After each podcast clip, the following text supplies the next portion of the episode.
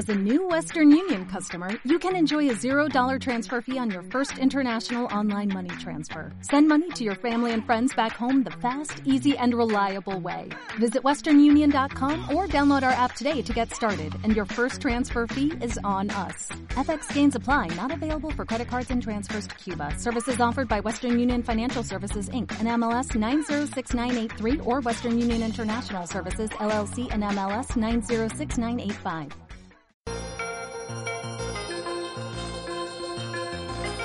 Milenio 3, en la cadena Ser, con Iker Jiménez.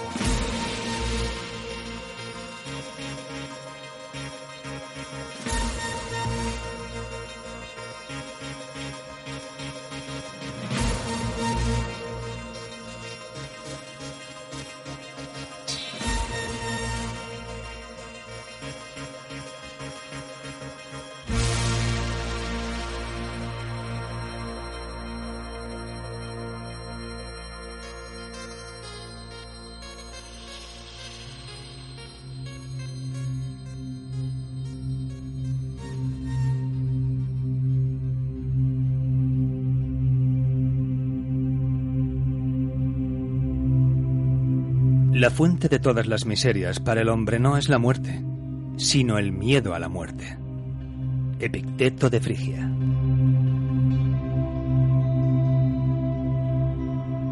No temas ni a la prisión, ni a la pobreza, ni a la muerte.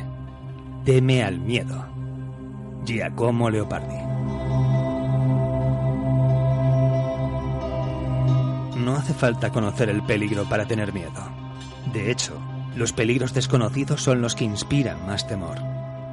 Alejandro Dumas.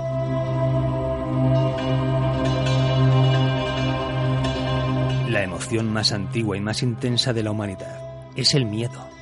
Y el más antiguo y más intenso de los miedos es el miedo a lo desconocido. Howard Phillips Lovecraft. El miedo es un principio morboso que tenemos casi todos. Nos place sentir miedo desde un patio de butacas o viendo la televisión o leyendo un libro. Nos sentimos a salvo y el miedo se convierte así en una forma de entretenimiento. Narciso Ibáñez Serrador.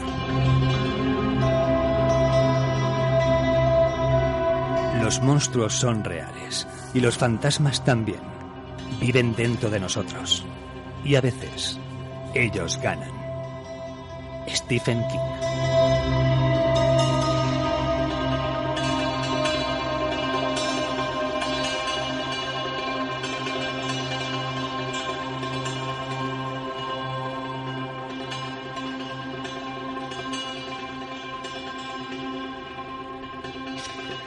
El miedo, amigos, qué duda cabe.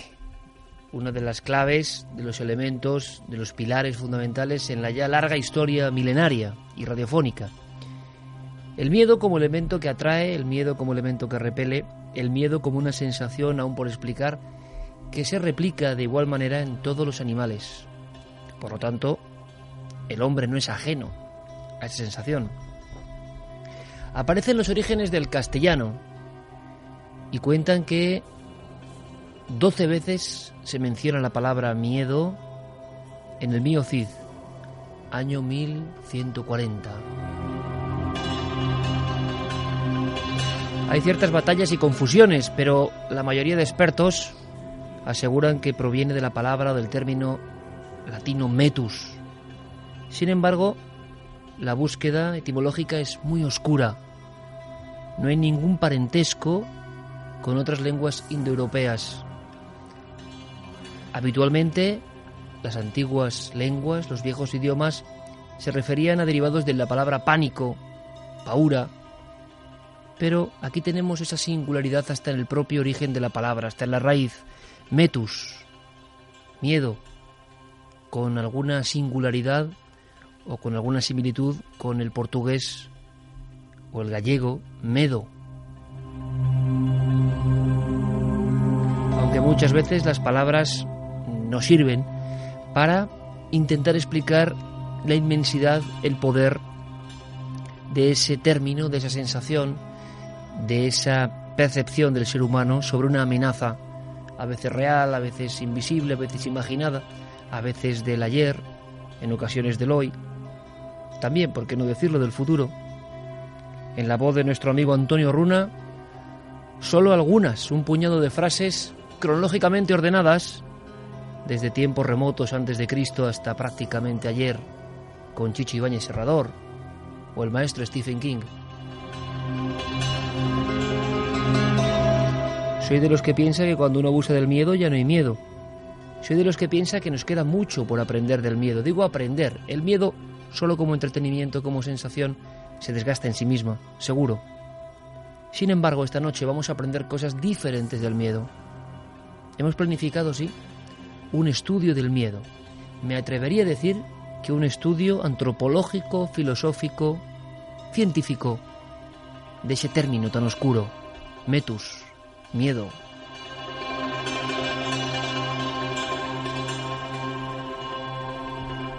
Precisamente Santiago Camacho, nuestro compañero, indagaba la semana pasada en unas investigaciones de diverso origen y que eran sorprendentes, tanto que yo de un brinco, ya me conocéis, y dije, ese es el tema de la próxima semana. Porque eso que cuenta Santiago, yo no lo sabía. Es posible que algunos oyentes tampoco lo sepan. El miedo no es solo emoción, el miedo es radar, el miedo es metodología, el miedo es estudio, el miedo es cerebro, el miedo es experimentos.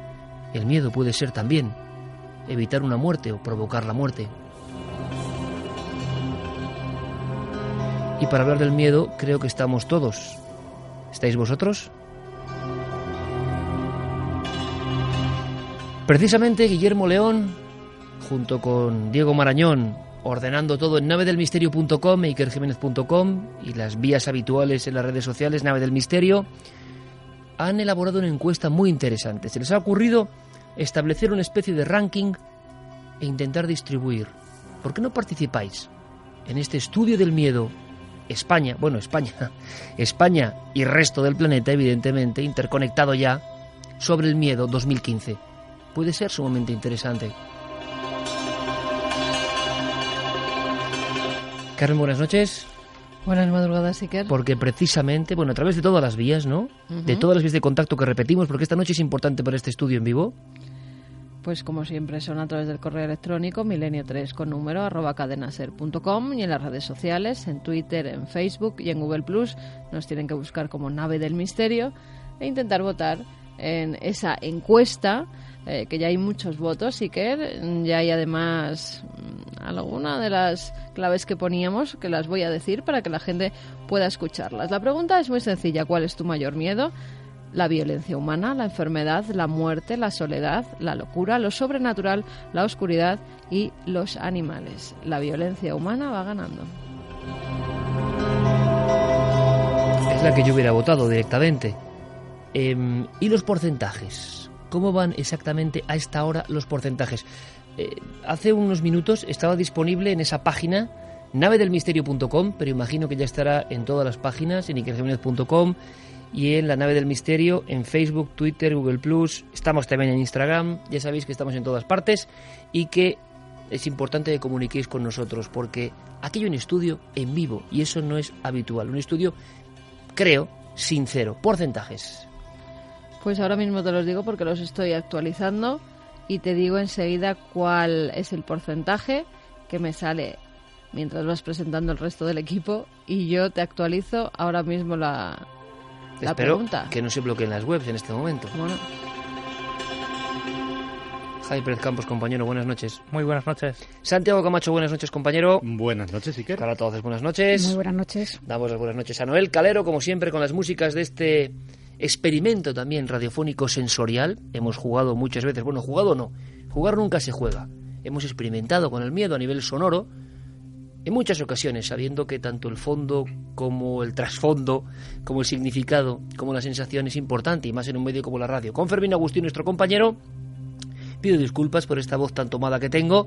Eh, yo no sé qué será. También el miedo, yo nunca he tenido alergia, pero oye, es que ya uno nunca sabe. Pero un poco de taponamiento tenemos. Eh, os pido disculpas. Se ha bloqueado la, la web. Se ha bloqueado. Sí. Iban muchos, muchos, muchos votos. Llevaba 41%, eh, el, la mayor voto que era el, el miedo a, a los humanos, ¿no? Al a la, humano. a la violencia. A la violencia. Bueno, iremos dando los datos. Espero que no tengáis muchos En problemas. cuanto se desbloquee. Y Si además no- hay muchas personas que expresan elementos que se salen un poco de lo que hemos intentado tabular. Claro, no podemos llegar a todos los miedos, ¿no? Hemos hecho una representación de lo que consideramos, creíamos, equivocadamente o no, que podía eh, satisfacer ¿no? los miedos más comunes. Fermín Agustín me decía, ay, qué sorpresa, yo pensaba que la muerte, evidentemente, iba a tener un poder, eh, es un eterno miedo y angustia humana, pero la violencia humana va con muestras diarias, va en cabeza. Va a ser interesante, tenemos tiempo, tiempo para ir resolviendo. Si hay problemas en las descargas, en el sentido de acceder a la encuesta, que no podéis votar, no os preocupéis, hay tiempo. Es más, el estudio puede durar varios días, puede ser casi eterno, que es lo que pasa con la red. Santi, tú me contabas algo. Revelemos ¿no? a nuestro público por qué hablamos de esto esta noche, porque como siempre el enganche fue con una frase, con una historia, con una escena.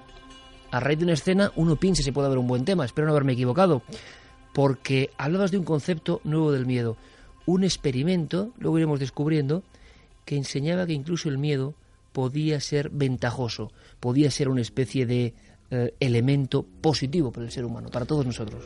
Incluso de regalo para la humanidad. Te voy a contar dos historias. Dos historias que luego, más adelante en el programa, analizaremos con detalle y veremos de dónde vienen. Una de ellas es la de Robert Thompson. Robert eh, es eh, un piloto de aerolíneas que un buen día se encontraba en una ciudad que no era la suya, haciendo una escala. Su avión acababa de aterrizar, tenía un par de días hasta su asignación al siguiente vuelo y estaba sencillamente matando el tiempo. Y mm, caminaba a media tarde, era agosto, por una calle muy transitada, estaba alojado en un hotel y ante la perspectiva pues de una noche aburrida decidió entrar en una tienda, en una gran tienda eh, de conveniencia, lo que se llama una tienda de 24 horas, para comprar unas revistas, unas revistas con las que matar el rato. Entró en la tienda, era una calle transitada y normal, entró en la tienda que era transitada y normal, había una música ambiental anodina típica de estos establecimientos, unos cuantos clientes eh, curioseando entre los artículos. El dependiente apenas le dedicó una mirada al entrar y se eh, fue hacia el estante donde estaban las revistas.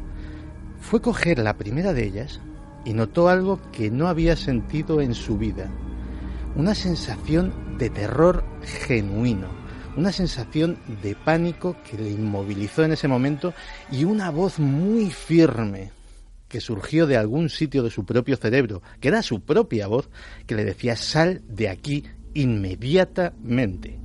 Y en aquel momento dijo lo de las revistas ya no es tan buena idea, ya me las compraré en otro sitio, y sencillamente se fue, se fue bastante precipitadamente. Pasó la noche, se despertó a la mañana siguiente en su habitación de hotel, conectó las noticias y para su sorpresa, en aquella misma tienda, a la misma hora que había estado él, apenas unos minutos después, había habido un atroz tiroteo, un atraco que había salido mal. Había varias víctimas mortales y todavía la policía buscaba a los sospechosos.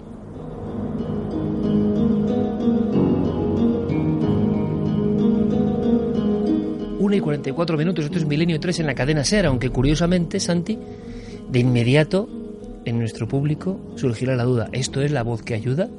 ¿Esto es una precognición de algo que va a ocurrir, más allá del propio miedo? Bueno, iremos descifrando esas incógnitas si es posible esta noche.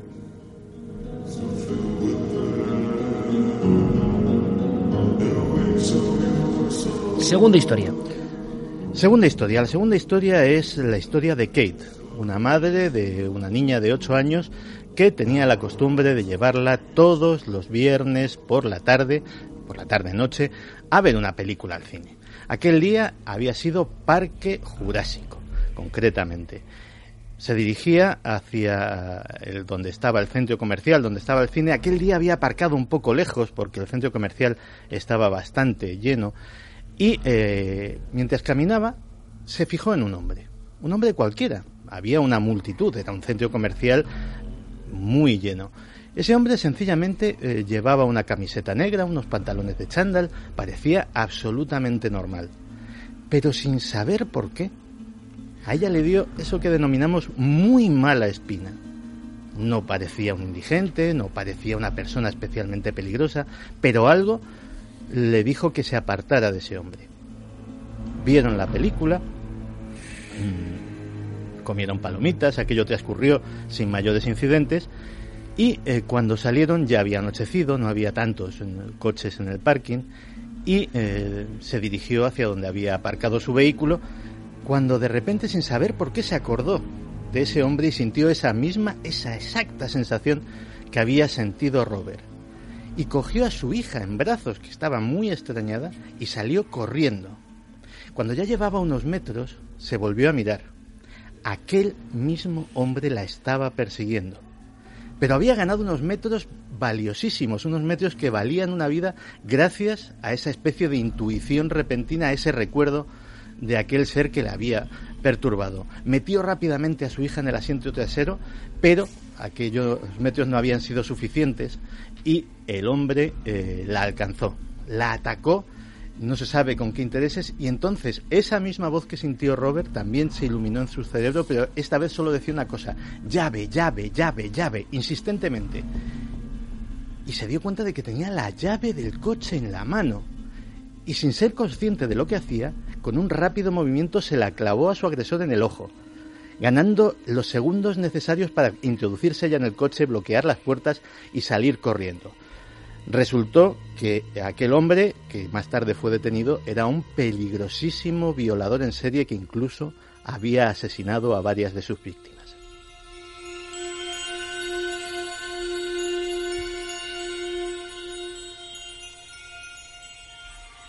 Las dos historias de Santiago Camacho, tan perfectamente hiladas, nos dejan a todos en cierta dimensión. El miedo, en este caso un miedo muy humano, es el casi sentido arácnido de Peter Parker, ¿no? En acción. Tenemos ese radar. ¿Habéis sentido algo en alguna ocasión? Esto es muy interesante. Esa percepción, esa intuición, esa corazonada o ese miedo racional inconsciente os he salvado? ¿Habéis vivido una experiencia parecida a lo que ha contado Santiago Camacho?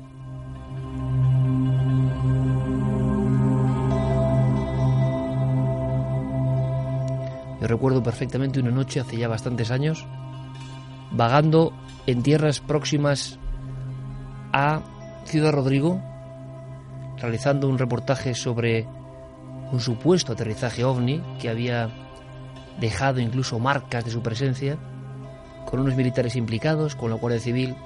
El camino de vuelta siempre solían ser caminos secundarios, muy tarde, lo admito, no hay que hacerlo, pero cansado a veces, con la cabeza llena de historias. He visto en esa circunstancia en muchas ocasiones, parando en estaciones de servicio, eh, cogiendo una Coca-Cola, una bebida con cafeína, para poder continuar.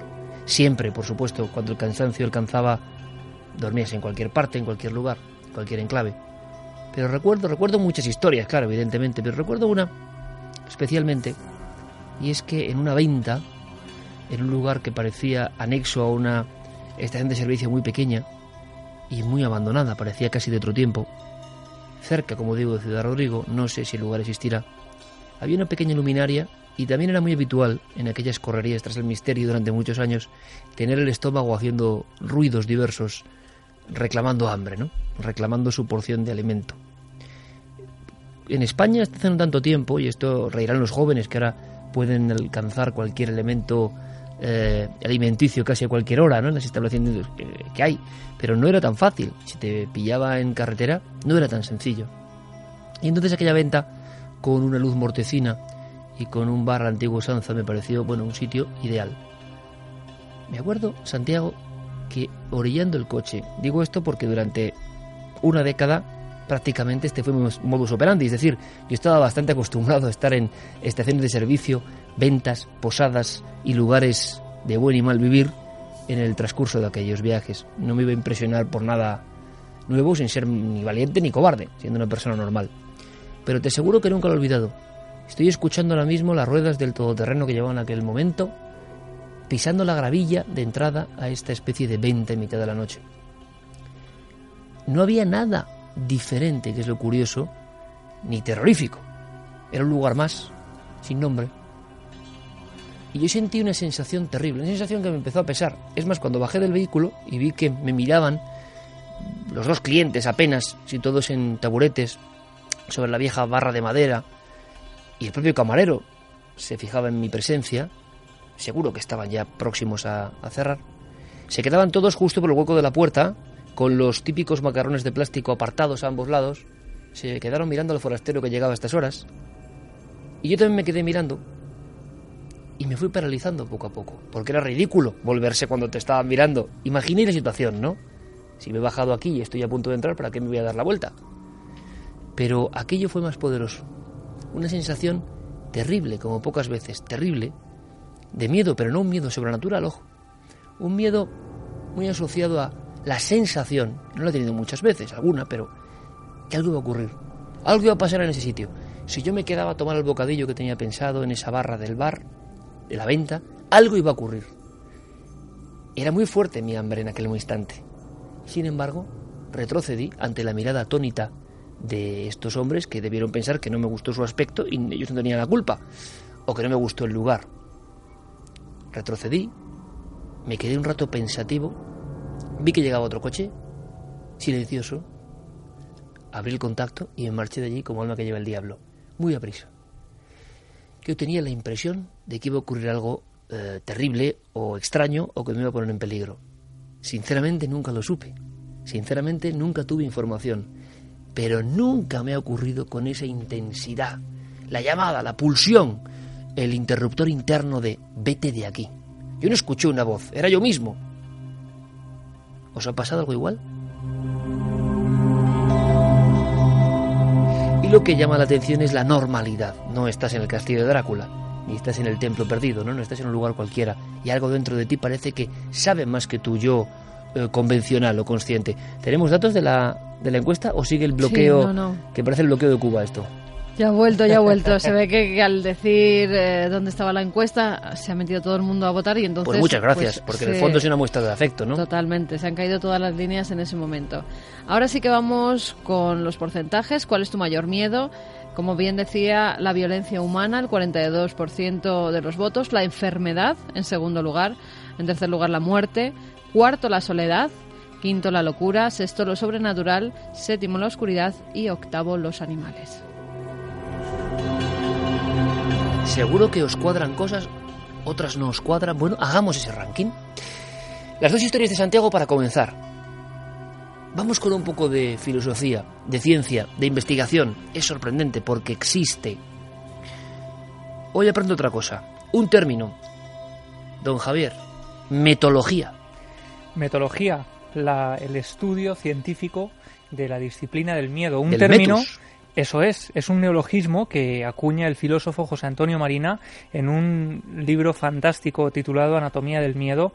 Él, a lo largo de su carrera, se ha dedicado a investigar sobre esto, sobre el metus. También, por ejemplo, en su libro Los miedos y el aprendizaje de la valentía, donde se enfoca este aprendizaje pues para, para intentar eh, averiguar nuevas cosas, sobre todo en los miedos infantiles, quizá los miedos más poderosos.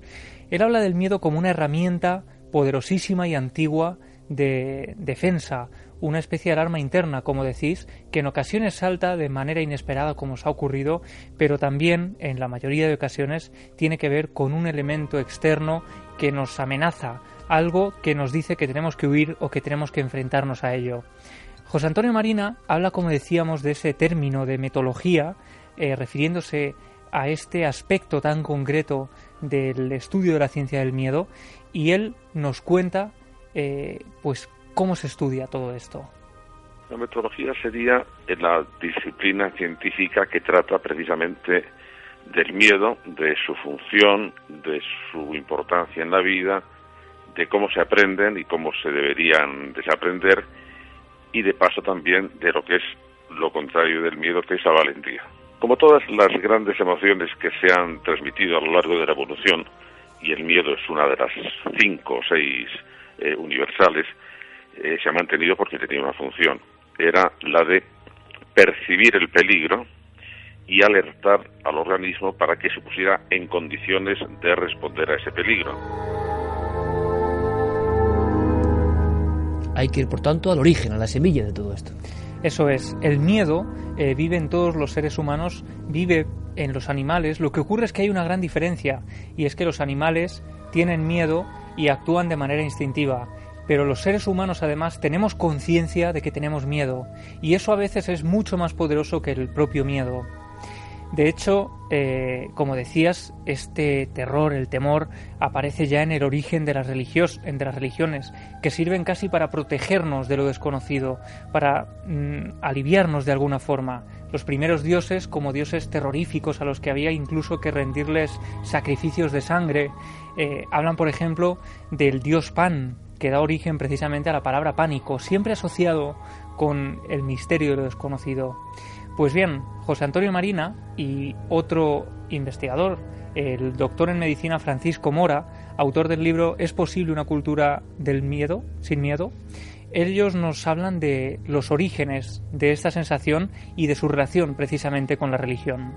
El miedo más antiguo siempre ha sido ante el peligro, peligro a perder la vida, quiere decir la supervivencia. Eso está en los genes y eso está desde los seres unicelulares, quiere decir hace 3.000 millones de años pero propiamente la emoción de miedo ha nacido con los mamíferos hace 200 millones de años.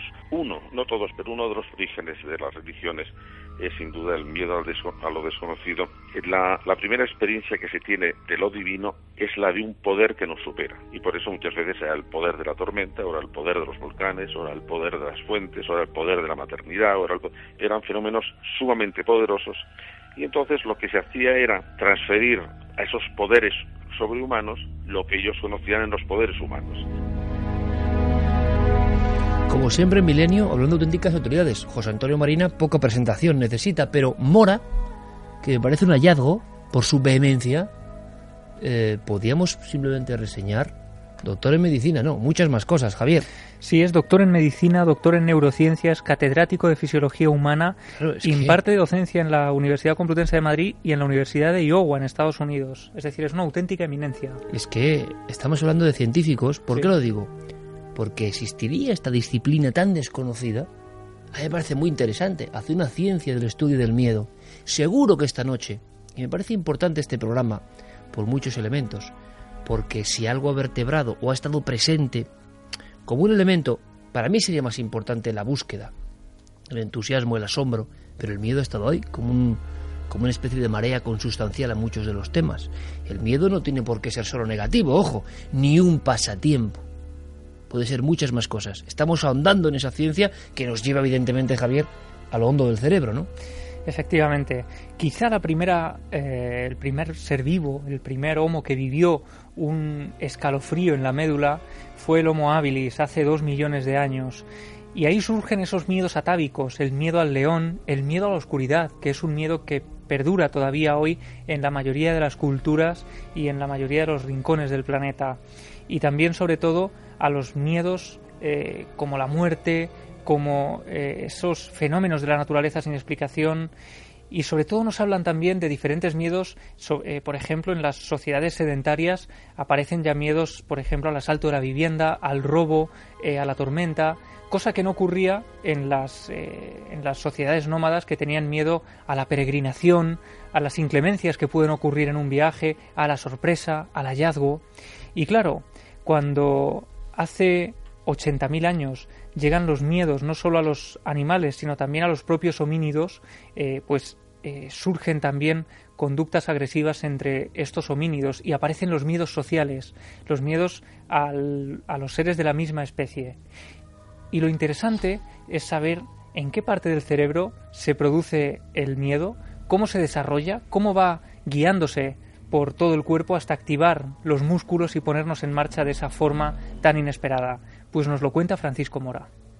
La amígdala es el gran distribuidor de los y que clasificador inicial de los distintos miedos que le he hablado. Y a partir de ahí se bifurca hacia otras áreas, como puede ser el núcleo accumbens y desde luego y sobre todo el hipotálamo. A partir del hipotálamo iría al, tronco cerebral, desde el tronco cerebral a la médula espinal. Y es desde ahí, desde donde se distribuye lógicamente la, la información para contraer los músculos y reaccionar ante esa situación. Es decir, son sistemas distribuidos altamente complejos, pero que hoy empezamos a conocer los circuitos que codifican ellos mismos la emoción del miedo.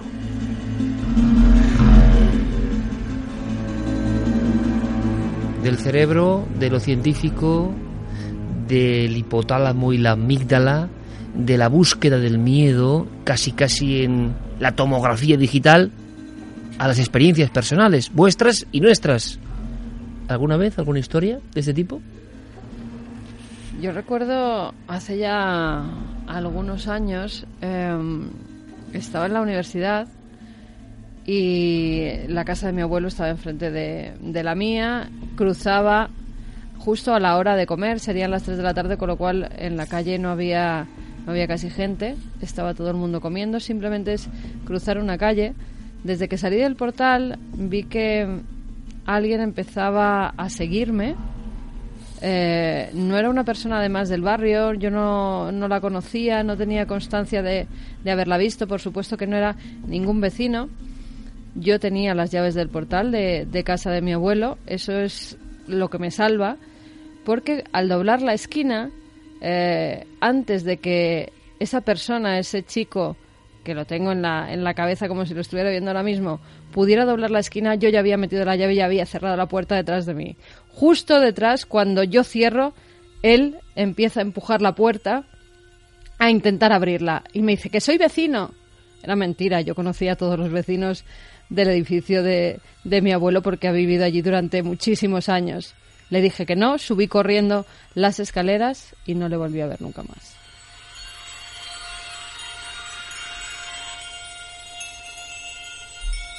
Intuición, radar interno, corazonada, sensaciones, sensaciones que nos salvan, un miedo irracional que esta es la gran clave, y luego nos contará Santiago en torno a este estudio, supera a lo racional. Si lo piensas mucho y calculas, por ejemplo, en ese instante que hay muchas más probabilidades, que es la realidad, de que sea alguien bondadoso y no pase nada, te quedas ahí. El miedo es tan potente en ese momento que te guía por senderos inexplorados y a veces, gracias a Dios, a buen puerto. No son fantasmas, son seres de carne y hueso, pero de fantasmas también han hablado los científicos.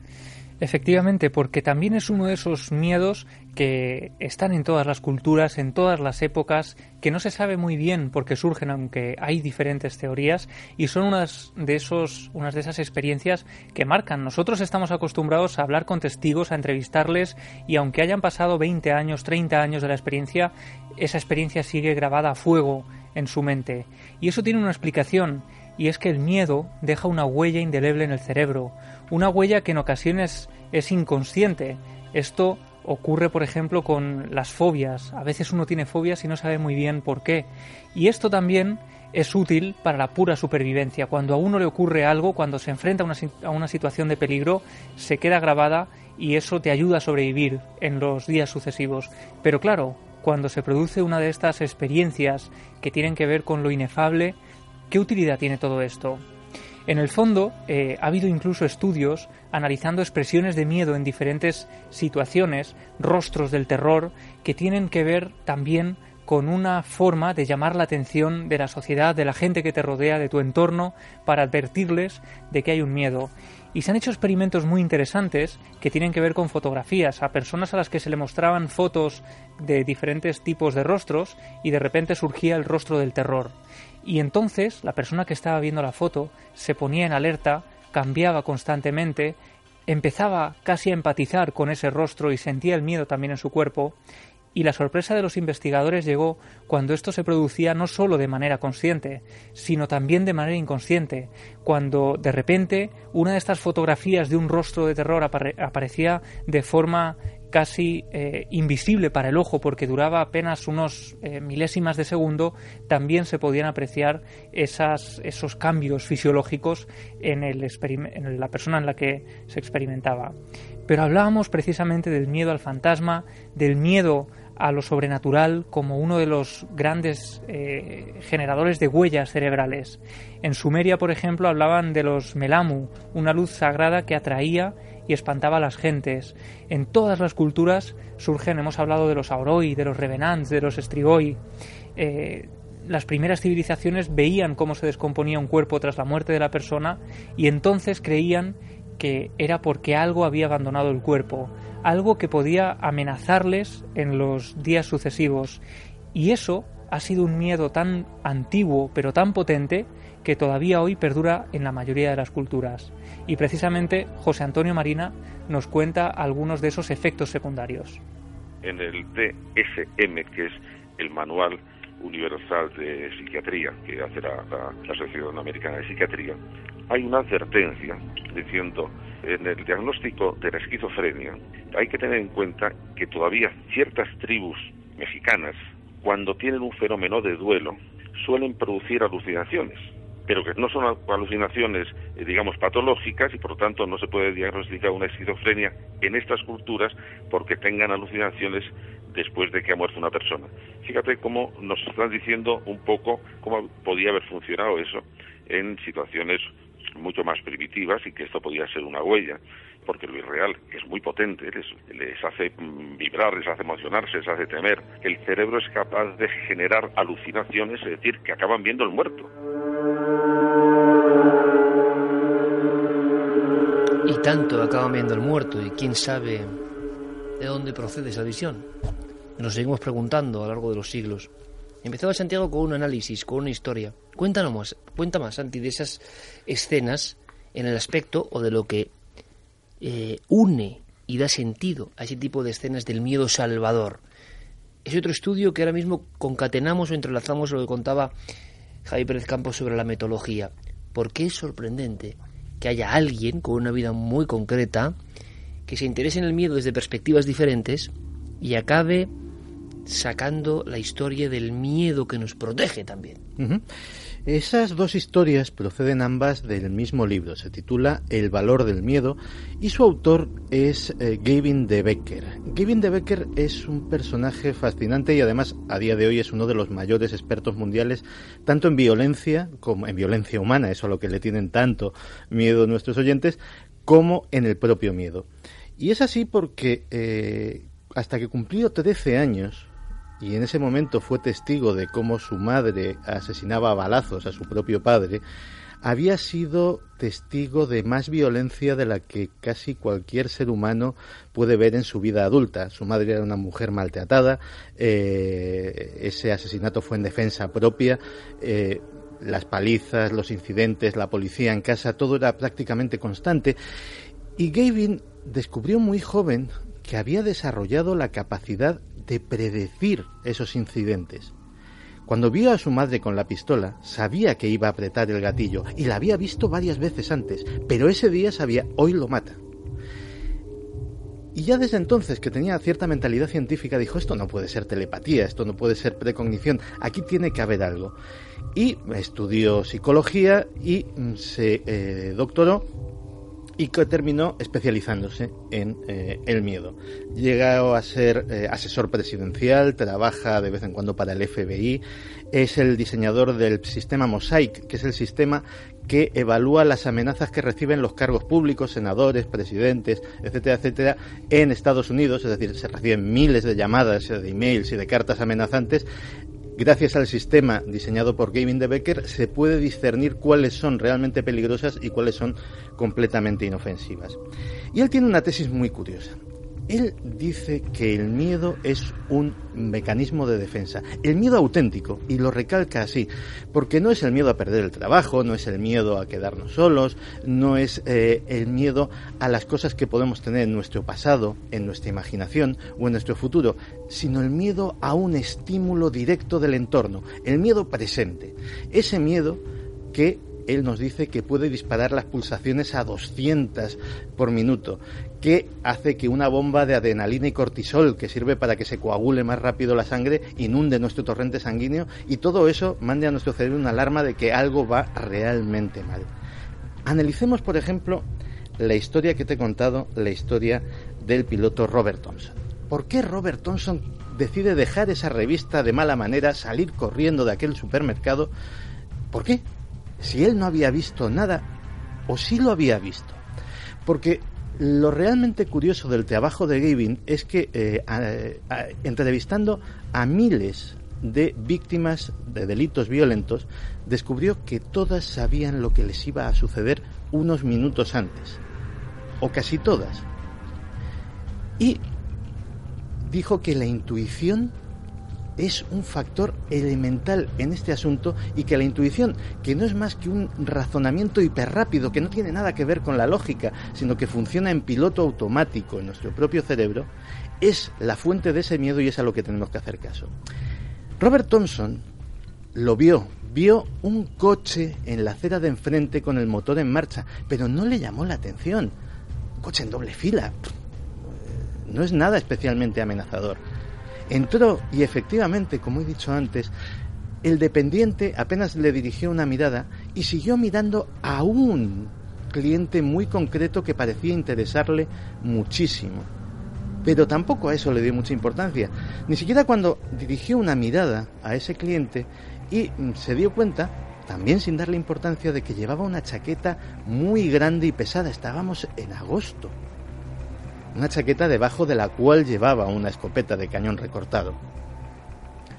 Él, su, mente lógica, no consiguió conectar todos esos hechos, pero algo muy primitivo, algo muy esencial dentro de su propio cerebro, analizó ese coche, esa mirada fija en un cliente, ese cliente en concreto que parecía desentonar en todo, y dijo, peligro, mucho peligro, sal de ahí. Eso le salvó la vida.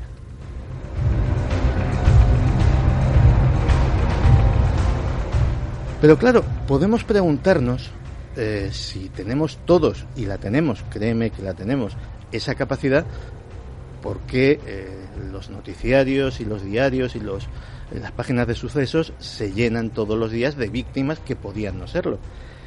Y nos pone un ejemplo muy claro. Eh, nos dice, vamos a pensar en una chica joven que viene de una fiesta, pulsa el ascensor, el botón del ascensor de un hotel, se dirige al piso 16, pongamos, es un hotel grande. Y cuando eh, se abren las puertas, ve a un hombre y siente esa sensación. ¿Qué hace? Entra, generalmente entra, porque la negación forma parte de ese asunto. A mí no me puede pasar esto, esto son cosas que le suceden a los demás y siente esa misma sensación de miedo. A veces es la presión social, no voy a ser tan desagradable de darme la vuelta. Este, ¿Qué va a pensar este señor que no conozco de nada por otra parte? Pero eh, entro.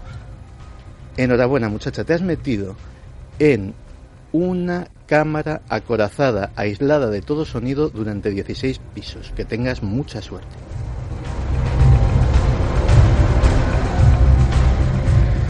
Porque como dice eh, Gavin, esa negación es el gran enemigo de ese regalo que nos ha dado la naturaleza, que es el miedo, ese regalo para evitar peligros.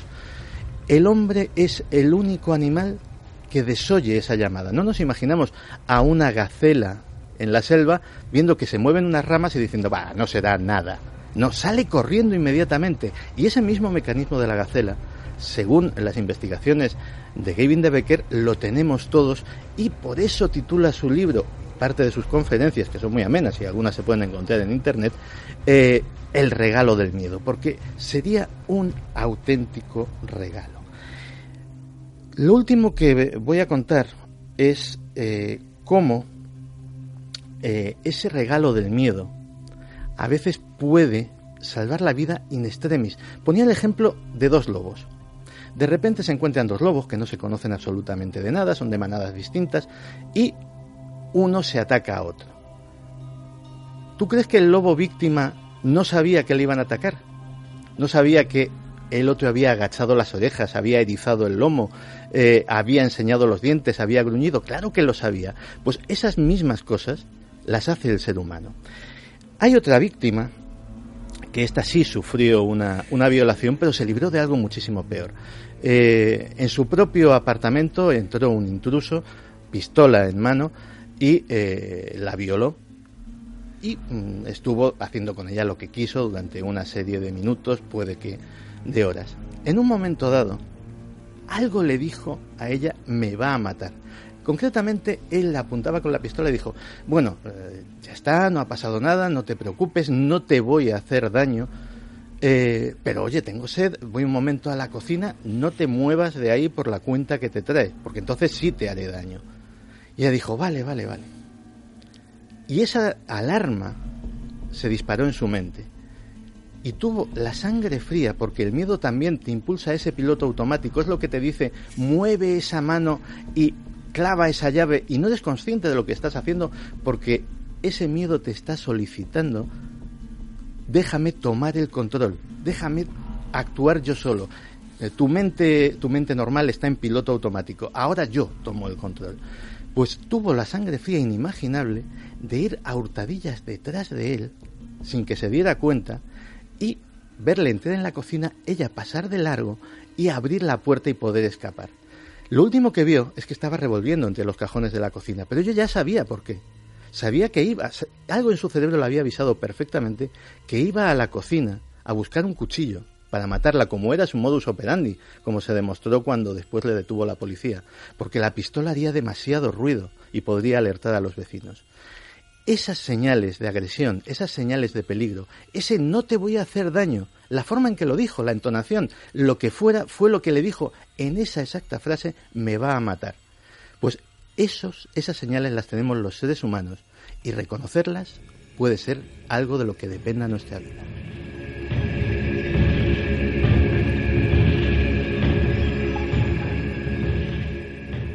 Y después de esta andanada de Santiago Camacho, ¿Qué dice nuestra audiencia?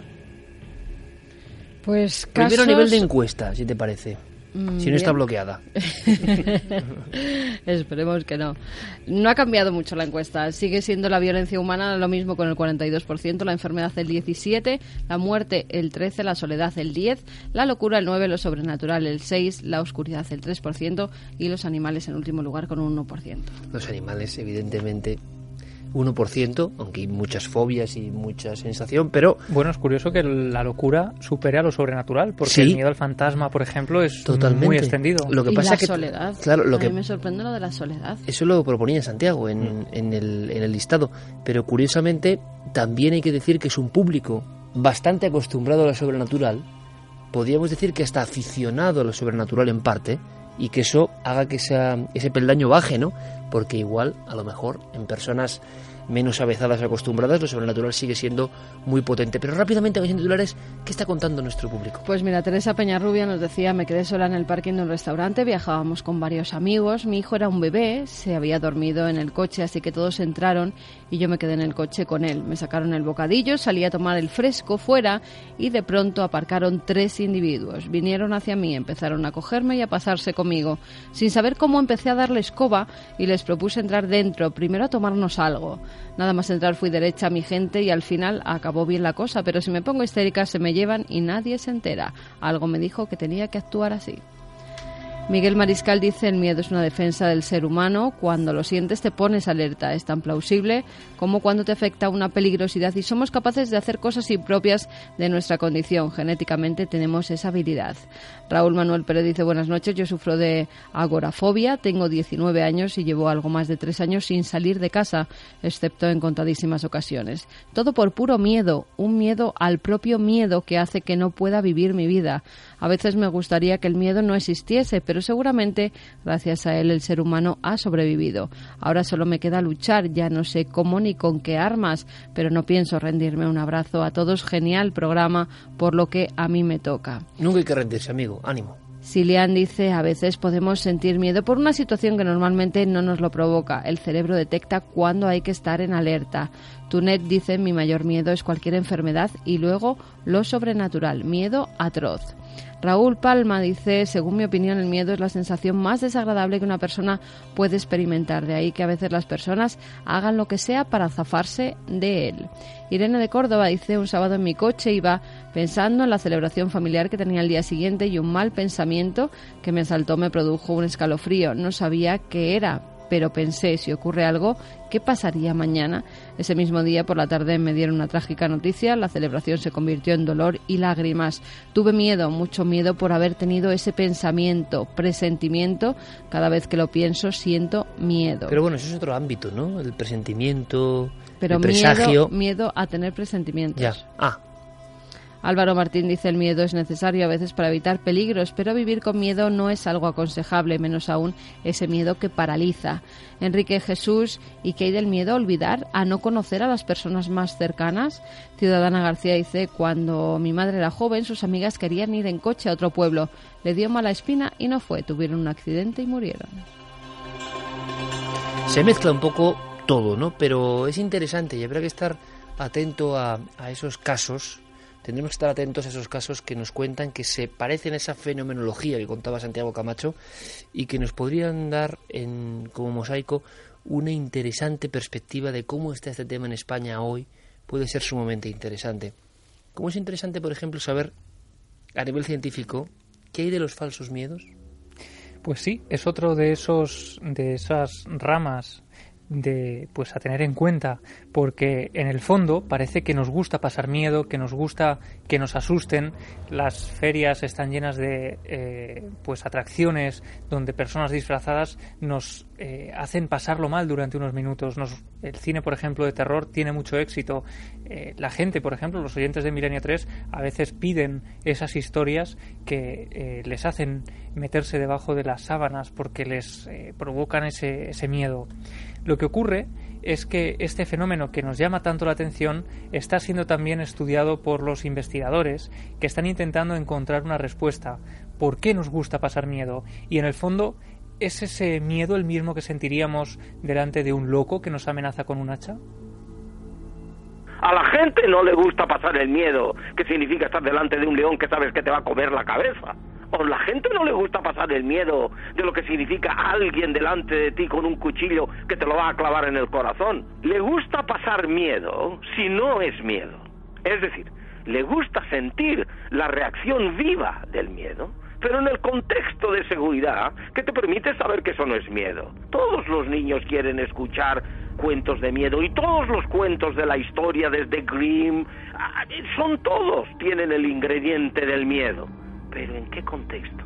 En el miedo que el niño está padeciendo teniendo a quien es la máxima seguridad al lado, y esa es la madre.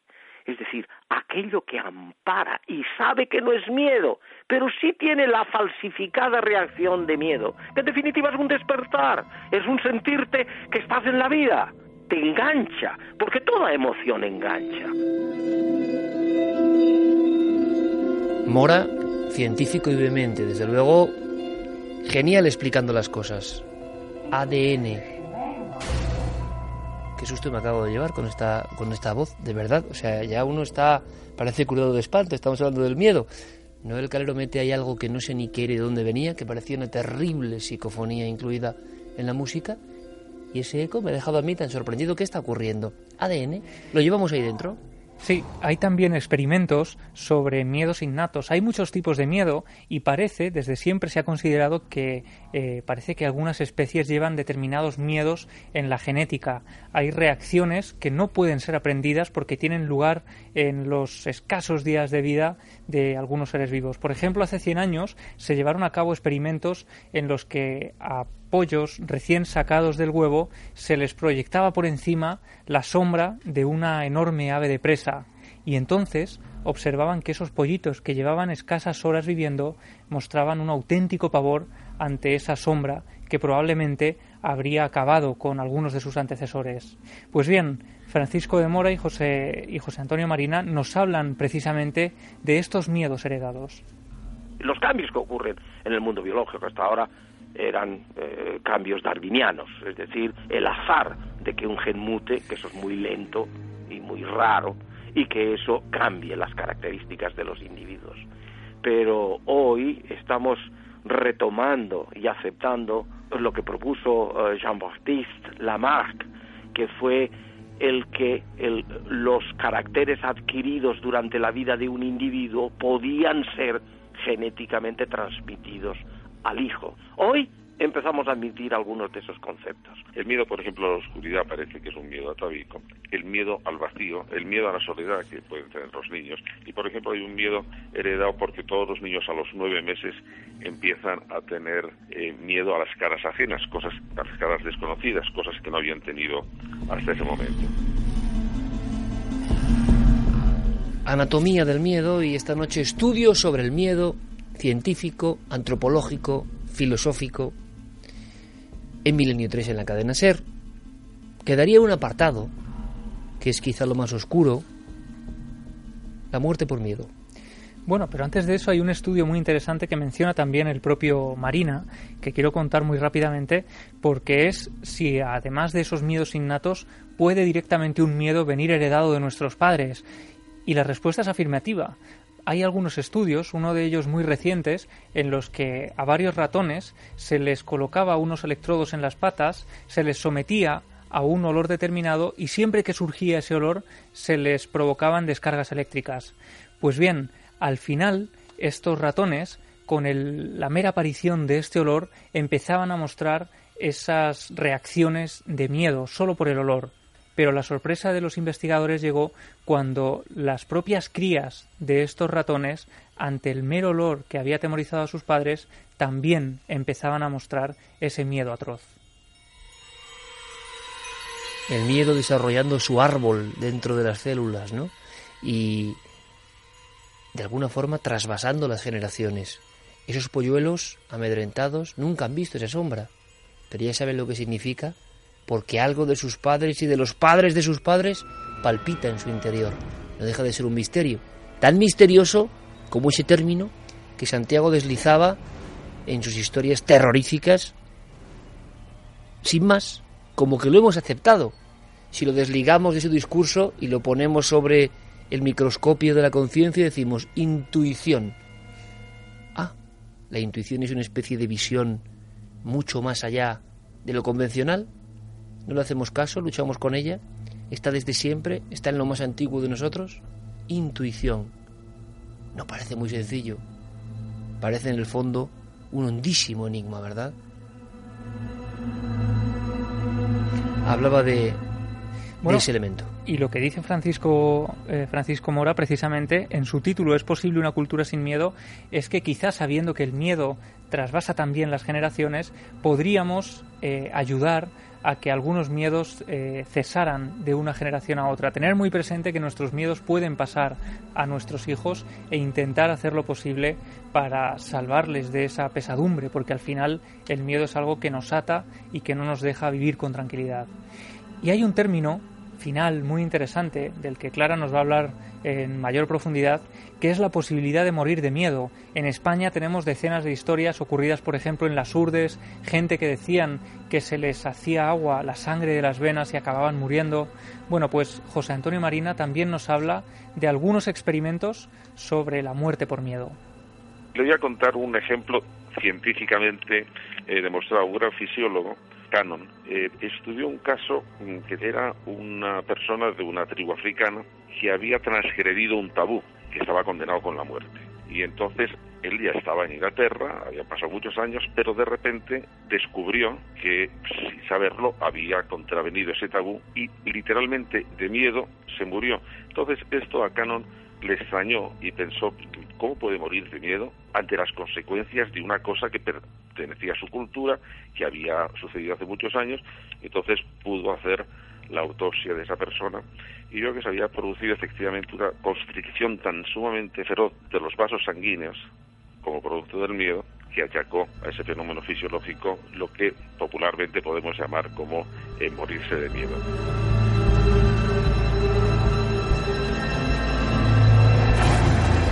Dos y 29. ¿Morir de miedo es posible? Esa posibilidad terrible ha revoloteado por Milenio 3 hace años en alguna ocasión, en algunos programas, siempre sobre tribus muy remotas, muy antiguas, muy arcaicas, pero Mm, ¿Cabe la posibilidad? En este estudio del miedo lo vamos a saber. Antes de eso, en una pequeña píldora, Santi, te lanzo la pregunta, te lanzo la, la bola ardiente casi de esta noche. ¿Te ha pasado algo a este nivel? Pues es un recuerdo de, de mi infancia que también me quedé sin saber lo que hubiese pasado y mejor no saberlo. Eh, yo era muy pequeño, debería de tener siete años tal vez. Estaba jugando en, la, eh, calle Fernando el Católico de Madrid. Eh, yo me crié en, en Chamberí. Y eh, me acuerdo que se acercó un desconocido. No había nada que especialmente raro que sospechar. Era un tipo, no recuerdo su rostro, pero sí recuerdo que era un individuo trajeado. Y me ofreció cinco duros de la época por subir un sobre a una casa. Puedes mira, puedes ir a ese portal y subir este sobre, te doy cinco duros. No sé, yo no era un niño especial, ni asocial, ni tímido, ni especialmente cobarde. Eh, y cinco duros eran cinco duros, eh, sobre todo en aquella época. Pero me dio tan mala espina algo en la petición, en el tono, aquel ser me pareció tan falso, que salí corriendo, pero corriendo a todo lo que me daban las piernas, que a aquella edad me daban mucho, y, y, me acordaba hasta ahora. Y nunca, nunca he dejado de preguntarme si alguna vez que hemos hablado de niños que no se les vuelve a ver jamás, si aquel día me libré yo de ser uno de ellos.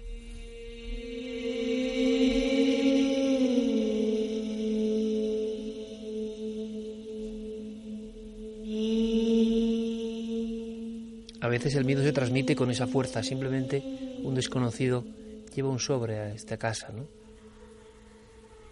No nos extraña que, por ejemplo, Chicho Baña Serrador, con historias de este tipo tan sencillas como esta, sin echar una imaginación desbordante, sino siguiendo la línea de aquel otro programa, le puede pasar a usted, generase una especie de, de electroshock ¿no? en el inconsciente, en el fondo aldeano de la España de los 60, en el sentido de que todavía los grandes conflictos se veían solo en las grandes urbes, pero la España de los pueblos, porque ahí fue realmente, dicen, el vergel de audiencia más impactante de estas historias, por ejemplo, de Chicho, ahí estaban, podían pasar tragedias, pero esa sensación de los males del mundo nuevo del siglo XX se contaban a través del cine y de la televisión, que han sido propagadores de cierto tipo de miedos, como pasatiempos o más.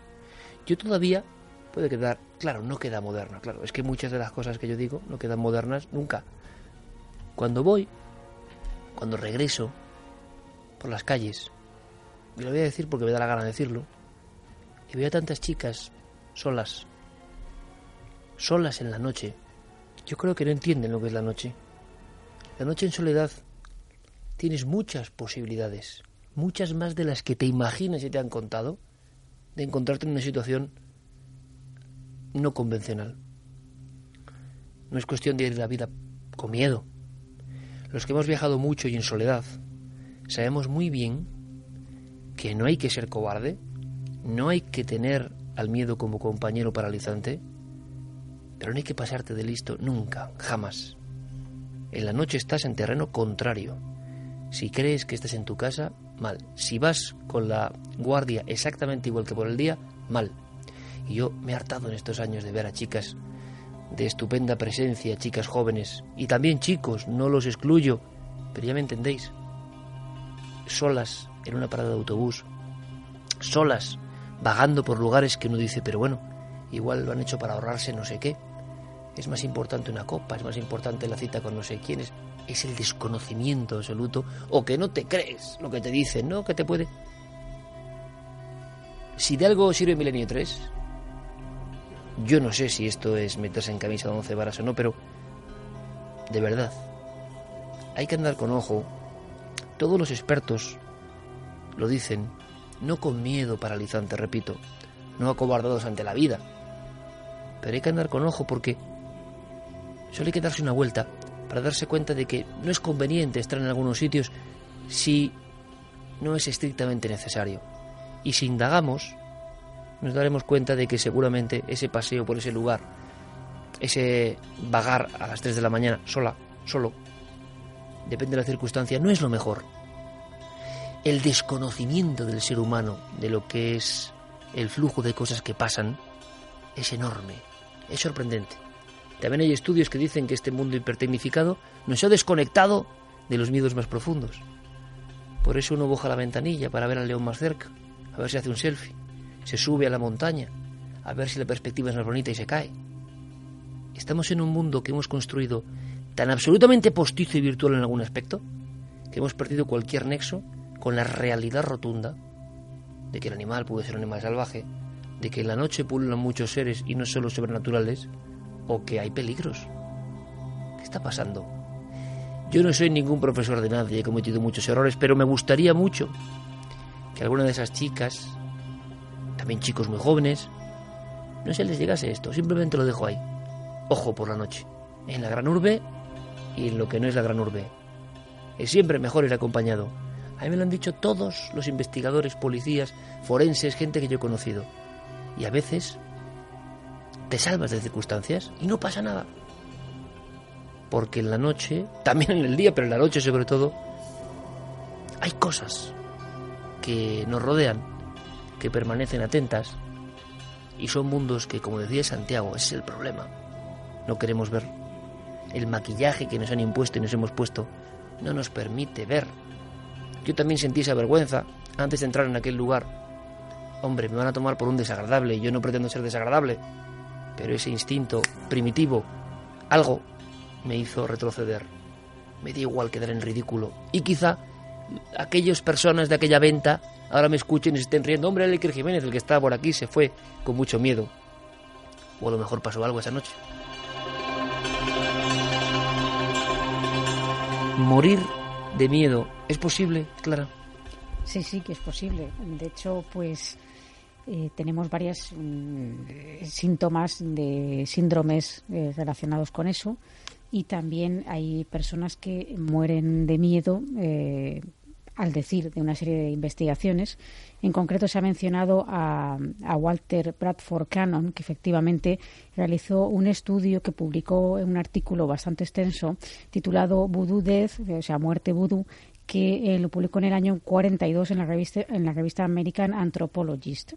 Eh, Cannon era fisiólogo y llamó la atención que un fisiólogo publicara, además era director del Departamento de Fisiología de la Universidad de Harvard, publicara un artículo en principio en la revista de Antropología. Hablas del año 42, muy anterior a los famosos estudios de Walter Davis o la muerte zombie, ¿no? Sí, de hecho, eh, vamos, eso es un precedente. Antes se había escrito algunas cosas, pero quizás la, cosa más extensa o más documentada eh, fue la de Canon, y luego se mm, hay gente que lo ha, revisado, ha, refutado algunas de sus eh, impresiones.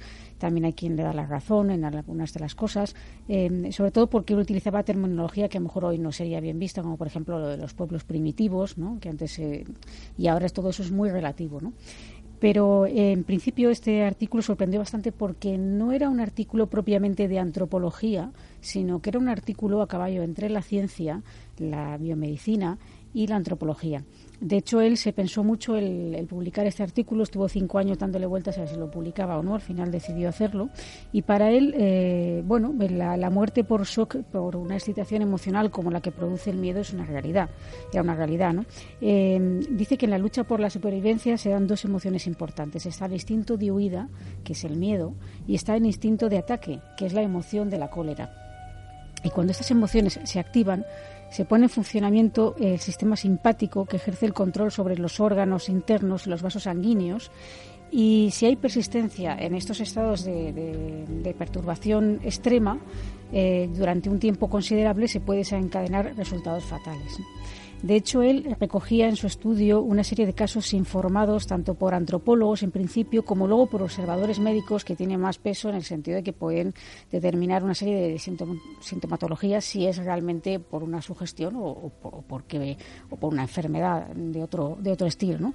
Y él recogía estos casos en diferentes lugares del mundo. Eh, por ejemplo, en Sudamérica recogía casos mm, de muerte por espanto ante la condena de un hechicero. En Brasil también por lo mismo, en el Bajo Níger, eh, por creerse víctima de un hechizo, en el Congo, por haber ingerido un alimento tabú, es decir, un alimento prohibido, sagrado, que no se puede eh, ingerir. En Nueva Zelanda, por ejemplo, entre los maoríes había también eh, gente que había mm, muerto por haber ingerido un alimento no ya tabú, sino procedente de un lugar tabú. O sea, la cosa llegaba a extremos grandes al transgredir una una barrera imaginaria, ¿no? Y mm, tiene casos de esos pues en, muchísimos lugares, en Australia, también tiene casos del llamado bone pointing, que es cuando el hechicero señala a alguien con un hueso y eso te está diciendo que estás muerto, ¿no? Y de hecho el, el proceso en, en cuanto alguien transgrede este tabú eh, para la comunidad y el hechicero te señala con el hueso, es un proceso bastante lógico, ¿no? Por ejemplo, al saberse ya que está señalado, el, romper el tabú no solamente es un, acto individual, sino es un acto colectivo, o sea, algo hacia la comunidad, en contra de la comunidad. Por lo tanto, se le, se le quita el soporte de social, se le excluye, esa persona se, se, la aísla. Entonces empieza la imaginación, a, a lucubrar el poder de la imaginación, de madre mía, ¿qué me va a pasar? Sé lo que me va a pasar porque tienen bien el poder de la creencia, sé lo que me va a pasar, lo que pasa es que, es, como he roto este tabú, pues eh, cae en una sugestión y finalmente deja de consumir alimento y bebida hasta que muere. Esto es un poco el proceso de, este, esta muerte, sobre todo cuando se rompe lo que es el, tabú. Pero es que además eh, Cano recogió otra serie de casos que ya no serían atribuibles a los pueblos que él denominaba primitivos, entre comillas, sino a casos que mm, había recogido en la, en la Primera Guerra Mundial, en donde él estuvo como cirujano en la guerra y eh, bueno pues mm, realmente también eh, recogió otros casos de otros colegas que habían estado en el frente de cirujanos y mm, menciona por ejemplo dos casos de muerte por shock eh, recogidos por Balance que son similares. uno de ellos es que un hombre quedó enterrado por la explosión de un proyectil en un sótano y otro fue, en este caso, expelido hacia arriba por un, excedente que había de proyectil eh, enterrado y él eh, hizo había hecho un fuego sobre ese proyectil y aquello estalló y lo, tiró por los aires. En ambos casos las circunstancias eran favorables para la experiencia aterrorizante y todos los síntomas clásicos del shock estaban presentes en ellos. Em, al haber estado en este estado tremendo durante más de 48 horas, el tratamiento no dio ningún resultado en, en estos casos Ambos murieron y el examen post-mortem eh, no reveló ninguna patología existente mm, que no fuera eh, más que lo que les había ocurrido del shock. Pero incluso hablaban de mm, los, los cardiólogos occidentales ya más recientemente, ya dejando el tema de Canon, eh, los cardiólogos mm, eh, aceptan y reconocen que se puede producir eh, la muerte mm, por un terror repentino. ¿no? Por ejemplo, cuando se produjo el terremoto en Los Ángeles en el año 94, em, los casos por muertes cardíacas súbitas se incrementaron cinco veces. Y durante la guerra del Golfo, los misiles iraquíes que cayeron en Israel causaron la muerte de 60 personas por muerte cardíaca súbita también. Em, visto todo esto, nos damos cuenta de que, bueno, efectivamente, mm, eh, todo esto es una, una, realidad y mm, personajes tan ilustres, ya volviendo a España, en este caso como el doctor José Manuel Reverte Coma, con quien hemos estado esta semana, que es médico, antropólogo forense, bueno, es una eminencia. Una eminencia, un clásico, le mandamos un gran abrazo todo el equipo. Totalmente. Y un ejemplo vital. ¿eh? Y una persona eh, de los como los grandes, es decir, hablar con él y, te atiende enseguida, ¿no? Eh, fue director del Departamento de Medicina Legal de la Universidad Complutense y, bueno, ha vivido durante más de 20 años en, Panamá. Eh, un país al que se trasladó en el año 1950 y allí trabajó para la OMS, para la la Organización Mundial de la Salud construyendo centros de salud y eh, visitando zonas rurales e investigando las enfermedades tropicales que allí eh, tanto daño estaban haciendo. Es autor de 103 libros, pero entre ellos uno que es La medicina tradicional de los indios cunas, que es de esta experiencia en Panamá. Y nosotros directamente le hemos preguntado qué opina si cree que existe el mal de ojo. El problema fundamental es que el mal de ojo existe como tal. Y además lo que tiene el mal de ojo es que hay una persona que tiene la fuerza eh, suficiente mental para eh, especie como de embrujar a otra persona. Pero eso es una, superstición. Sin embargo, el temor, el miedo, hace que caigan, muchos caigan en eso. Entonces, como el individuo lo asusta, lo le preocupa y queda obsesionado y puede tener, inclusive, sí, efectivamente, la muerte puede ser. Y en realidad es una superstición. Pero ¿existe el mal de ojo como tal? Esa es la pregunta que siempre nos hacemos. Pues sí existe. La sugestión que, produce el mal de ojo, eso hace que una persona esté ya, como si dijéramos, fichada. Preguntado por la muerte directamente, por miedo también, claro. Sí, sí, porque en, sus viajes, no solamente en su estancia en Panamá, sino en otros países como en Brasil y en otros lugares que él ha estado, me decía que era mm, tan la creencia en que alguien te puede realmente hacer algún mal eh, era tan arraigada que había sitios donde él iba y realmente pues la gente tenía el vaso tapado con, con un posavasos o con algo para evitar que en un descuido alguien le pudiera echar algo en la copa. De hecho, eh, me confesaba que él nunca, jamás bebió nada que no pudiera ver de dónde salía. Y, a él le llamaban frecuentemente en esos lugares, le llamaban de muchos sitios porque se sentían víctimas de este mal de ojo. Me llamaban con mucha frecuencia para llegar a algún sitio donde creían que le habían tenido, le habían echado un mal de ojo. Y entonces lo clásico era que tenían amuletos por toda clase de, toda la, la FIDA misma, ¿no? La tenían también allí. Y, y yo les decía, mire, usted lo que tiene que hacer es pensar en otra cosa. No, no meterse en, en cosas así porque si empieza usted a pensar en lo que le han dicho los otros, las personas que ya no le quieren o lo que sea, usted va a caer en la trampa y va, a pasar efectivamente. Y había algunos que decían que, que, me morro, que me morro, que me morro, que se muere, que se muere, que se muere, y se moría. Eso me ha ocurrido verlo varias veces. 93 años, 103 libros, doctor Reverte Coma, al que le profesamos una enorme admiración. Un ejemplo vital porque he escuchado amigos, como alguien con esa edad mm, venerable, sigue escribiendo, tiene libros todavía en las cajas, sigue pensando en crear. Es un ejemplo de esos que, que hay que valorarlo cuando está aquí con nosotros, ¿no? En el sentido de decir, vaya, vaya, vaya, raza, vaya estirpe eh, auténtica. Hemos conocido a Reverte Coma desde, bueno, antes de empezar Milenio 3 y mucho antes, ¿no? Y siempre nos sorprendía, y es que no pierde, como decían algunos, la feromona de la palabra, ¿no? La palabra como elemento transformador. Ahí está Reverte Coma contándonos cosas y sigue investigando y sigue con esa mente eh, exploradora, ¿no?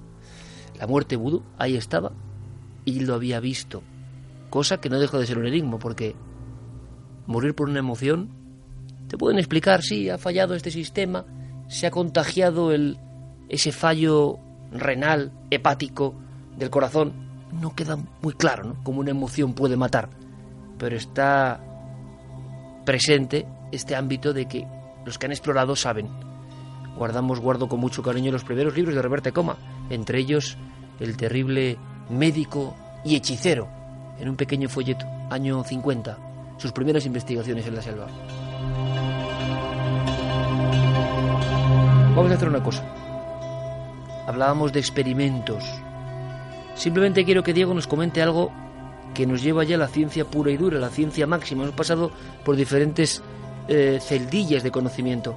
Ciencia pura y dura, eh, investigador del máximo prestigio mundial, español, poco fuego de cerebros también, claro, como, como pasa, y que ha llegado a conclusiones interesantísimas. Diego, buenas noches. Hola Iker, buenas noches. Pues sí, su nombre es Lorenzo Díaz Mataix, es un neurocientífico alicantino que lleva pues ya casi una década trabajando en el Centro para la Ciencia Neural de la Universidad de Nueva York. Es eh, un proyecto al que la prensa llamó hace poco el Laboratorio del Miedo. Y hemos hablado con él, Iker, porque junto a su equipo ha conseguido identificar los mecanismos cerebrales que convierten las experiencias desagradables por las que tú, yo y todo el mundo pasa en recuerdos imborrables durante años. Los resultados de sus experimentos saltaron hace poco a los titulares de medios de todo el mundo y la clave parece estar, como anticipaba antes Francisco Mora, en la amígdala, en pleno centro de nuestro cerebro. Para que todos lo entendamos, se podría decir que nuestros recuerdos, es decir, todo aquello que va formando poco a poco nuestra memoria y por tanto también nuestros miedos, que están ahí incluidos, estarían provocados por la unión de dos neuronas, dos neuronas que se conectan justo después de cualquier suceso traumático por el que pasamos. Esas dos neuronas permanecen así unidas durante muchísimo tiempo y esa unión que sucede en la amígdala es la causa primera del miedo. Estos son eh, las bases de los experimentos que está haciendo Lorenzo. Hay que hacer una distinción en este punto, Iker, y es que Lorenzo y su equipo trabajan con miedos aprendidos. Lo escuchábamos hace solamente un momento. Miedos aprendidos son los miedos que se nos presentan una vez, que quizá nos ponen en peligro y que después mm, nosotros recordamos para estar mejor preparados y digamos en modo de alerta. Em, como también nos ha explicado antes Javi, esto es muy importante y en ello incidía también nuestro invitado. Le escuchamos. Hay miedos, como por ejemplo miedo a la serpiente, miedo a los abismos, por ejemplo. Tú pones a un niño de un mes, eh, esto hay experimentos en, psicología, tú pones a un niño de un mes en una tabla elevada, por ejemplo, y el niño nunca se tirará. Y, tiene un mes. Y esto es porque tiene miedo. O tiene miedo o llámale como quieras, pero sí que sabe que eso es peligroso. ¿Cómo se explica? Se explica porque eh, la gente, o sea, los humanos que sobrevivieron, eh, la selección natural cogió a las personas que no se tiraban por abismos o que no les mordían las serpientes. Entonces, esto es lo que explica, es, la evolución y la selección natural lo que explica estos miedos heredados. 12.51, yo no quiero, por supuesto, contradecir una autoridad científica, sino ir más allá, incluso, me parece apasionante y me encanta en Milenio 3, como siempre, escuchar a personas de esta talla eh, académica, la selección natural eh, nos legó esa especie de ventaja de decir, mm, subimos aquí para que no nos pique la serpiente, por lo tanto dentro de X generaciones subimos aquí para que no nos pique la serpiente, no nos tiramos de la tabla al abismo.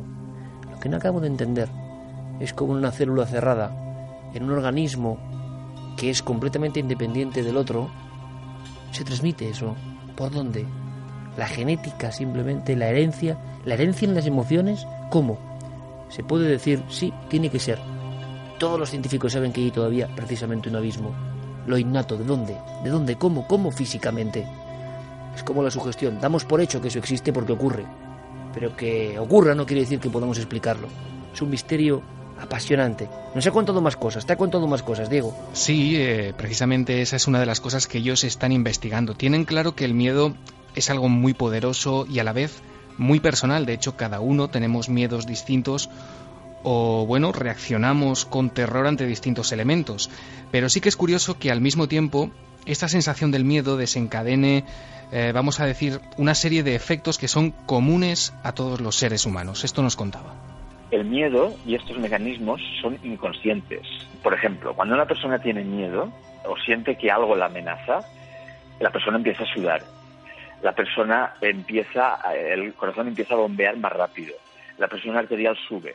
Y todo esto son unos, unos mecanismos que ponen al organismo en alerta, por ejemplo, para huir. Esto lo, lo tiene todo el mundo. Luego, la manera en que cada uno siente la emoción, miedo, hay algo que sí que, que es lo mismo, porque por eso podemos entender todos, cuando alguien dice siento miedo, todos podemos entender qué es lo que está sintiendo. Pero realmente nunca podemos estar seguros de lo que yo, de lo que yo siento como miedo es lo mismo que tú sientes como miedo.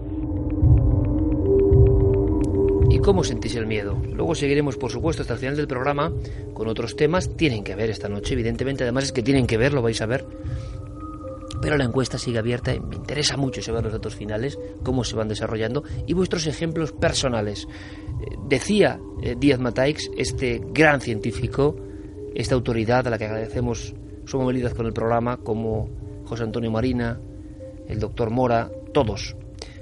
Reverte como por supuesto. Decía que es importante tener miedo. Esto es curioso y va un poco a la línea de lo que comenzaba Santi de esa manera, ¿no? Al principio es importante tener ese miedo a nuestro favor, quizá. Sí, yo le preguntaba porque ahora que gracias a las investigaciones de Lorenzo y de su equipo sabemos que, bueno, de algún modo esa clave de nuestro archivo de los miedos está en la amígdala, pues yo tenía una duda y era si podría llegar una persona a anular su capacidad de sentir miedo. Le preguntaba a nuestro invitado si la evolución de la neurociencia podría conseguir, quizá, yo qué sé, extirpando las amígdalas, acabar en un futuro con miedos y fobias a ciertos elementos concretos. Y curiosamente, como decías, esto es lo que nos comentaba. Sí que haya, ha habido algunos casos, poquitos, en que eh, por problemas de epilepsia o por accidentes han tenido que extirpar las dos amígdalas. Es muy raro, creo que hay como dos, tres, cuatro casos en todo el mundo. Y esas personas, lo que, lo que pasa es que ellos eh, son conscientes de que es peligroso, pero no lo sienten como peligroso. Es lo curioso. Lo que pasa es que eh, hay que decir que el miedo es importante tenerlo, eh, sobre todo cuando es ante estímulos que realmente amenazan la supervivencia. Es importante tenerlo, es un mecanismo de supervivencia, con lo cual hay que tener miedo. Hay que tener miedo. ¿Y qué dicen los oyentes? Pues vamos con algunos de los encuesta, encuesta, encuesta. Navedelmisterio.com, uh -huh. Nave del Misterio en redes sociales. Ha cambiado muy poquito. Sigue la estructura. Hay muchos más votos, ¿no? Pero violencia humana 41%, ha bajado solo un 1%, enfermedad 16%, muerte 13%, soledad 10%, locura el 9, lo sobrenatural 5%, oscuridad 4 y animales 1. Es curioso. Eh, oscuridad eh, sobrenatural, qué poquito. Y sin embargo, cosas tan físicas como la violencia humana eh, y la enfermedad en la cúspide. ¿eh? Curiosísimo el resultado de esta encuesta, que como pasa muchas veces ya se colocan en ciertos umbrales y se mueve poco. Hay muchos datos, pero la encuesta debe ser buena, porque los cientos de, de votos que llegan se van distribuyendo de la misma forma. Vamos ahora con los mensajes. Samuel Bedeli dice, seré breve, iba con mi madre de camino a casa y nos paramos a comprar unos bocadillos para cenar. Se me aceleró el pulso cuando miré la puerta mientras esperaba. Le dije a mi madre que se fuera a casa. Insistí en que yo me quedaría y volvería enseguida. Dos minutos después entró un encapuchado con un cuchillo en la mano con la intención de abalanzarse sobre mí para, supuse, coaccionar y amenazar a las dependientes con quitarle la vida a un niño. Antes de que aparecieran por la puerta, yo ya tenía las piernas cargadas de sangre para salir corriendo y no llegó a agarrarme. Salí y llamé a la policía. Me da miedo pensar qué podría haber pasado si llega a cogerme y más miedo me da pensar qué podría haber pasado si mi madre se hubiese quedado. Gran programa, un abrazo, enorme familia. Efraín Valverde dice, vi un reportaje que en un fusilamiento un hombre murió sin el disparo, murió del miedo al disparo. Nurilla Sánchez dice, nunca tuve miedo a ir sola de noche, ahora me da pavor después de unos sustos. Pedro Carbonell, morir no sé, pero a un familiar mío del miedo le daban ataques de epilepsia. Entidad oscura, no hay que vivir con miedo, pero tampoco ser un inconsciente y hacer cosas a lo loco sin sentido común. Mrs. Fischer, no poder controlar el miedo es lo que hace, es lo que lo hace tan atractivo. Eh, Paula Riol nos dice, os escribo desde el silencio y la oscuridad del campo y lo único que me da miedo en realidad es mi propia mente. El miedo es el que nos incapacita para todo, para desarrollarnos espiritualmente y evolucionar como personas y animales en las posibles vidas. Pero sin él no hay aprendizaje, no hay pautas que nos marquen lo que está bien y lo que está mal, lo que te lleva a la felicidad o al desastre. Sin él no hay nada, sin él vivimos sin miedo, pero al borde de un precipicio a cada segundo. Por tanto, aunque suene, suene extraño, el miedo es el maestro de todos y cada uno de los seres vivos que lo experimentamos desde que nacemos y Él es el que nos forma tal y como somos. Nos cuida, enseña y advierte. Nos provee de sentimientos y personalidad, nos hace únicos, nos da entonces lo más oscuro y lo más bello. Buenas madrugadas, el instinto animal ante el peligro, por desgracia, en bastantes ocasiones lo negamos, cuando en realidad nos está salvando. ¿Miedo al miedo? se pregunta Fernanda. Rodrigo dice hay 10 casos de personas en el mundo que por un daño cerebral carecen de miedo, enfermedad de Urbach-Witted. Estefanía, la otra noche salí con una amiga y dos personas nos estuvieron persiguiendo un buen rato. Qué susto, ese instinto de que alguien las está persiguiendo, que alguien las está mirando. Elena varias veces he notado una angustia exagerada que me alteraba mucho. Después le ha pasado algo a un ser querido. Enrique Jesús, absurdo y paralizante miedo a las arañas, por pequeñas que sean, pero a la vez una extraña admiración. Silian dice hay tantos tipos de miedo como reacciones ante ellos. Algunos son incapacitantes, otros nos impulsan para vencer dificultades. Estamos ya en la recta final de la primera parte de Milenio 3, luego hay mucha más información, nos dejamos con Carlos Cala, con todas las noticias, a veces es así que dan miedo, sinceramente, siempre lo digo, la actualidad pura y rotunda, a veces es tremebunda también, os avisamos, estaremos en Gijón, inauguramos el próximo eh, fin de semana la expo de Cuarto Milenio en Gijón. Toda la información ikerjiménez.com, navedelmisterio.com, nuestras redes ya lo sabéis. Y os contaremos más cosas a la vuelta, importantes.